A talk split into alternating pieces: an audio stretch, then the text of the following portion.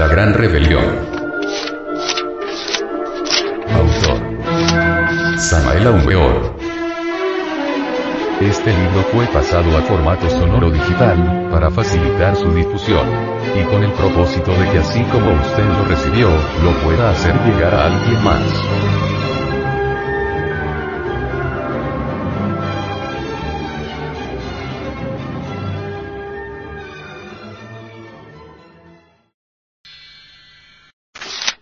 Capítulo tercero.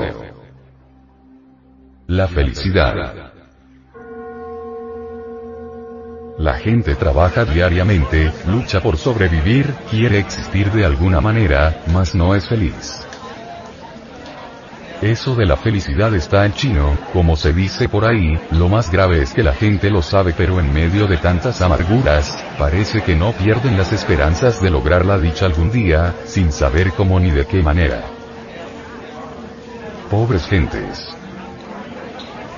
Cuánto sufren. Y, sin embargo, quieren vivir, temen perder la vida. Si las gentes entendieran algo sobre psicología revolucionaria, posiblemente hasta pensarían distinto. Mas en verdad nada saben, quieren sobrevivir en medio de su desgracia y eso es todo.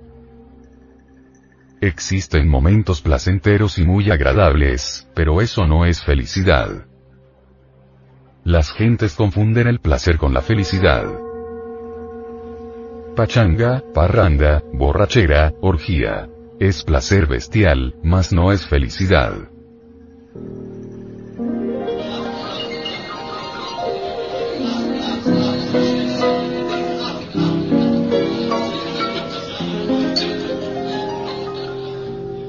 Sin embargo, hay fiestecitas sanas sin borracheras, sin bestialidades, sin alcohol, etc. Pero eso tampoco es felicidad. ¿Eres persona amable? ¿Cómo te sientes cuando danzas? ¿Estás enamorado? ¿Amas de verdad? ¿Qué tal te sientes danzando con el ser que adoras? Permitid que me vuelva un poco cruel en estos momentos al deciros que esto tampoco es felicidad. Si ya estáis viejo, si no te atraen estos placeres, si te saben a cucaracha. Dispensadme si te digo que serías diferente si estuvieseis joven y lleno de ilusiones. De todas maneras, dígase lo que se diga, bailes o no bailes, enamores o no enamores, tengas o no eso que se llama dinero, tú no eres feliz aunque pienses lo contrario. Uno se pasa la vida buscando la felicidad por todas partes y muere sin haberla encontrado. En la América Latina son muchos los que tienen esperanzas en sacarse algún día el premio gordo de la lotería, creen que así van a lograr la felicidad. Algunos hasta de verdad se lo sacan, mas no por ello logran la tan ansiada felicidad.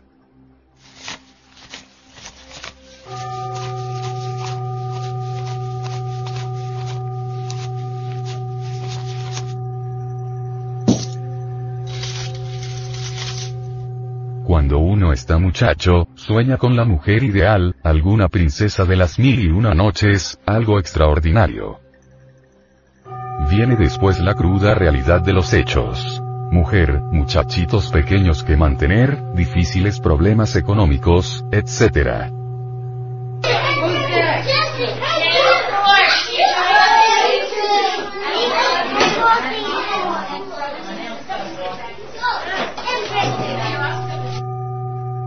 No hay duda de que a medida que los hijos crecen, los problemas también crecen y hasta se tornan imposibles. Conforme el niño o la niña van creciendo, los zapatitos van siendo cada vez más grandes y el precio mayor, eso es claro. Conforme las criaturas crecen, la ropa va costando cada vez más y más cara.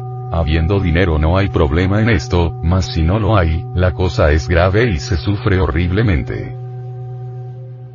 Todo esto sería más o menos llevadero, si se tuviese una mujer buena, más cuando el pobre hombre es traicionado, cuando le ponen los cuernos, ¿de qué le sirve, entonces, luchar por ahí para conseguir dinero? Desgraciadamente existen casos extraordinarios, mujeres maravillosas, compañeras de verdad tanto en la opulencia como en la desgracia, más para colmo de los colmos entonces el hombre no la sabe apreciar y hasta la abandona por otras mujeres que le van a amargar la vida. Muchas son las doncellas que sueñan con un príncipe azul, desafortunadamente de verdad, las cosas resultan muy diferentes y en el terreno de los hechos se casa la pobre mujer con un verdugo. La mayor ilusión de una mujer es llegar a tener un hermoso hogar y ser madre. Santa predestinación, empero aunque el hombre le resulte muy bueno, cosa por cierto muy difícil, al fin todo pasa. Los hijos y las hijas se casan, se van o le pagan mal a sus padres y el hogar concluye definitivamente. Total, en este mundo cruel en que vivimos, no existe gente feliz. Todos los pobres seres humanos son infelices. En la vida hemos conocido muchos burros cargados de dinero, llenos de problemas, pleitos de toda especie, sobrecargados de impuestos, etc. No son felices. ¿De qué sirve ser rico si no se tiene buena salud? Pobres ricos. A veces son más desgraciados que cualquier mendigo. Todo pasa en esta vida. Pasan las cosas, las personas, las ideas, etc. Los que tienen dinero pasan y los que no lo tienen también pasan y nadie conoce la auténtica felicidad. Muchos quieren escapar de sí mismos por medio de las drogas o el alcohol, mas en verdad no solo no consiguen tal escape, sino lo que es peor, quedan atrapados entre el infierno del vicio.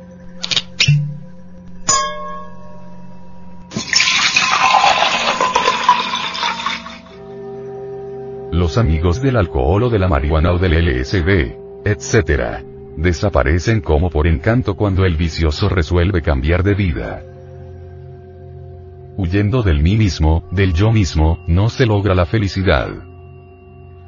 Interesante sería agarrar al toro por los cuernos, observar al yo, estudiarlo con el propósito de descubrir las causas del dolor. Cuando uno descubre las causas verdaderas de tantas miserias y amarguras, es obvio que algo puede hacer.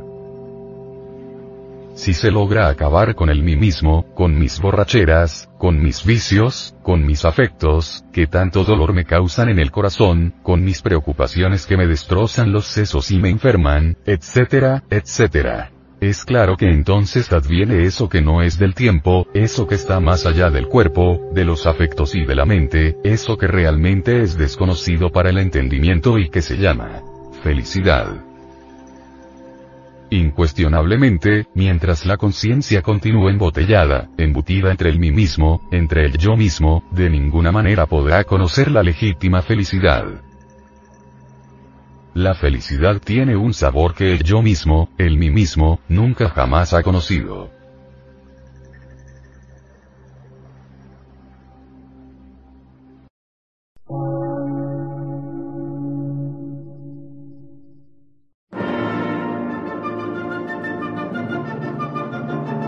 Emisora, gnóstica, transmundial por una nueva civilización y una nueva cultura, sobre la faz de la Tierra.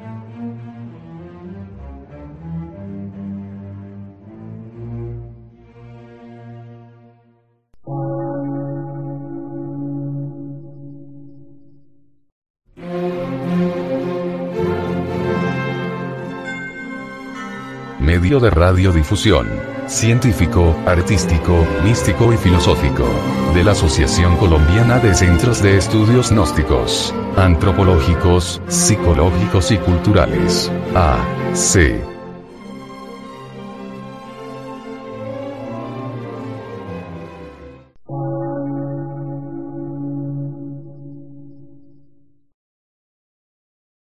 Lectura en movimiento. Difusión sin fronteras.